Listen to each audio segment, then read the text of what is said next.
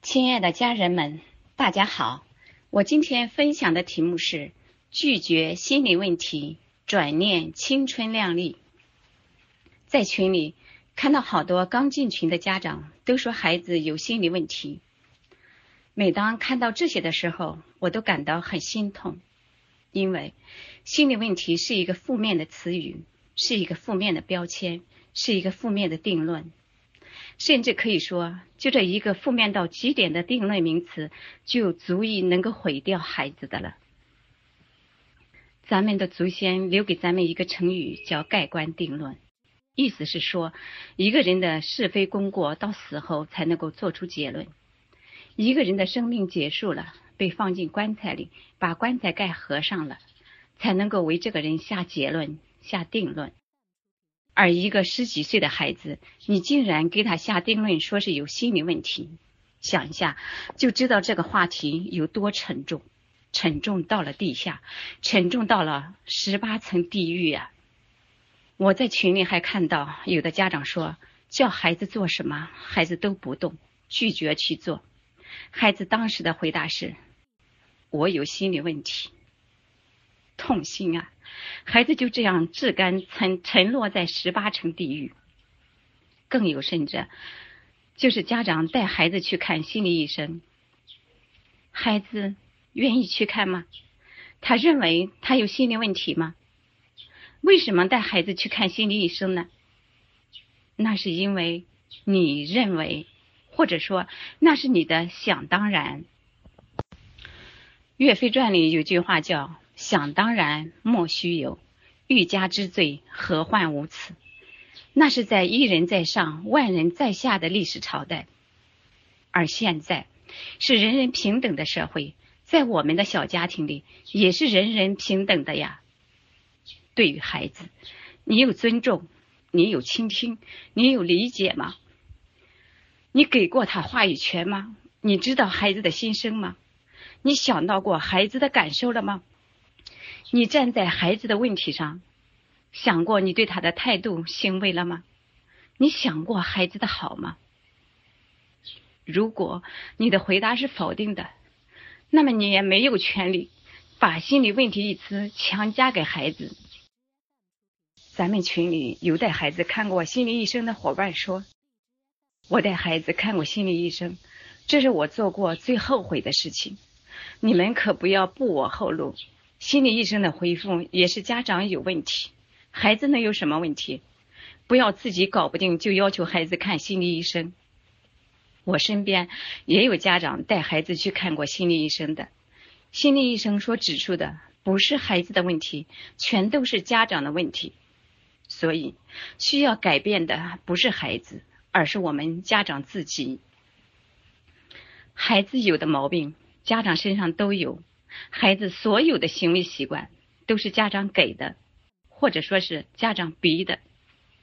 如果你不相信，你可以坐下来，仔细回想一下，认真反思一下，耐心检视一下自己曾经对待孩子的行为和习惯。你可以一条一条的写出来，一条一条的排列、对比、分析你不喜欢的孩子的这个言语、行动。在你身上有过没有？答案是肯定的，因为家长是孩子的镜子，孩子是家长的影子，有样学样，环境影响。只有当你这样想、这样对比、这样从内心认识到了，你才会转念。只有转念了，把责任回归己身了，你才能去接纳孩子。只有接纳孩子了。你才能去看孩子的好，只有看到孩子的好了，才会有重新开始的可能。当然，在一开始的时候，你会有些不习惯，不习惯去看孩子的好，因为你早已经习惯了去看孩子的缺点不足。但是，当你坚持转换你的聚焦点，转换你的注意点，努力去发现孩子的优点和亮点的时候，很快的你就能够上手了。一段时间之后，再蓦然回首，你会发现，我家的孩子有这么多的优点和亮点，我之前竟然都没有发现。原来是我的狭窄，我的局限蒙蔽了我的双眼。当你只去看孩子的优点、亮点，并且能够看到的时候，你面对孩子的表情、眼神、语气、举止、行动等，都转向了平静、温和、温暖。就算是你不说话，孩子都能看得到，都能感觉得到。孩子就是一棵苗，跟花儿一样，你给他温暖，他就开放；你给他阳光，他就灿烂。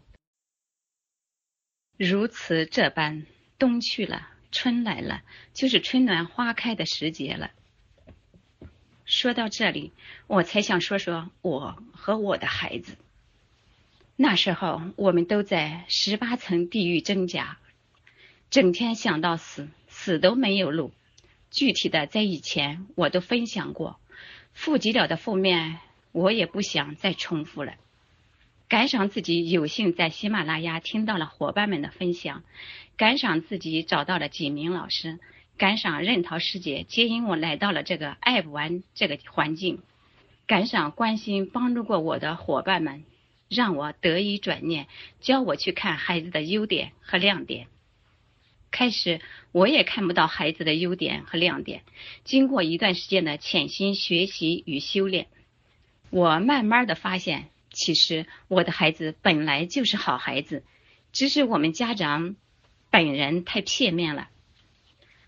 在我转念的过程中，我慢慢的发现，慢慢的感悟到，不是孩子翻白眼看人。而是我们曾经是那么的不正眼看孩子，不是孩子把凳子放到门后堵我们，而是我们早已在心里对孩子筑起了厚厚的冰冷的高墙。不是孩子甩门、踢凳子、打板凳，想大喊大叫，而是孩子被我们压抑的无处发泄，再不发泄一下就要爆炸了。不是孩子有心理问题，而是家长的心理出现了问题。值得庆幸的是，不管是在气得要死，还是在上天无路、入地无门的情形下，我都坚决、坚定不移的拒绝“心理问题”这个词。我也从来都不去这样想。不过，我在心理学书上查过自闭的条件，除了说话少，恰当的说，应该是愿意跟我们说的话少，其他的完全没有。所以我更加坚定的相信。我的孩子一切都是健康的，目前的状况只是暂时的对抗而已。当我把责任回归己身，放下焦虑，转念以认可、鼓励、表扬、欣赏的态度对孩子，完全放下、放弃了以前的对孩子的限制的时候，孩子展现出来的发展潜力是巨大的，是无穷的。就拿这个暑假前的一次调班来说吧。学校把两个兼职班的一部分人集中到一个班，其他班有想法的可以申请，但需要年级校长批准才行。我儿子竟然自己去找了年级校长，校长问了许多问题，他都一一回答。谈话之后，校长竟然主动去跟新足班的班主任说：“几班的谁谁谁要到你班来。”而且他原班的班主任说。全班就他一个人要去。突然听到这个消息，我被震到了，太意外了，太让人惊喜了。说实话，要是我，我都不敢去找年级校长说。这时候，我对孩子的观感是欣赏，是佩服。这也让我再次想起子宇老师的十二字心法：把洞见留给他，把选择留给他。学习转念之后，我就以这一心法对待孩子的做事和选择，同时还把这一心法的内容告诉他，他也知道为自己的选择负责。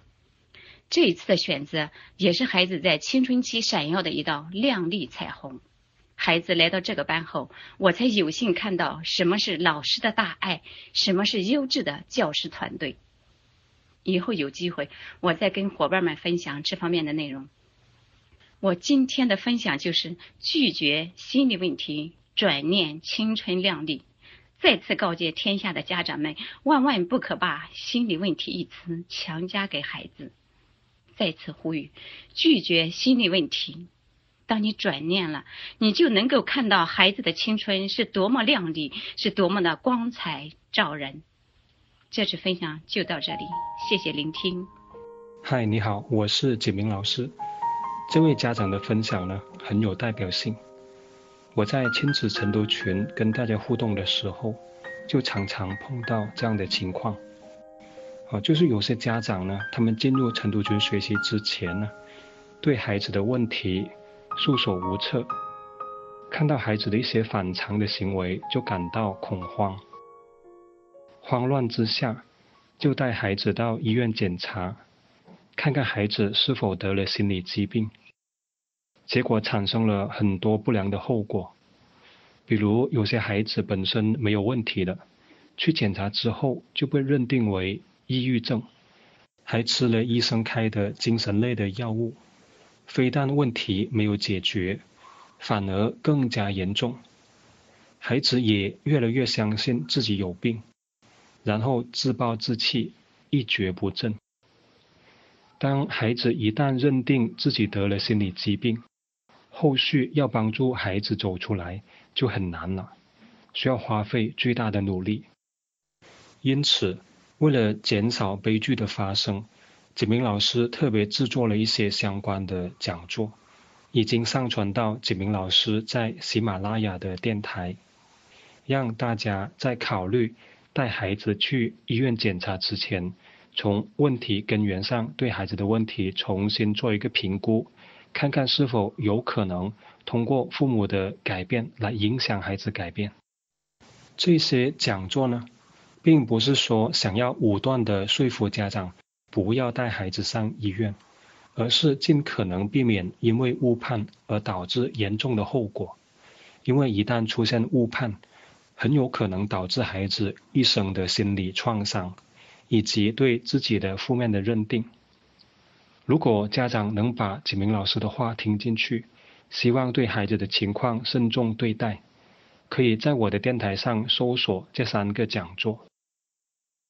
第一个讲座就叫做如何判断孩子是否得了多动症。第二个讲座呢，就是。贸然认定孩子得了抑郁症，就极有可能对孩子造成严重伤害。上集。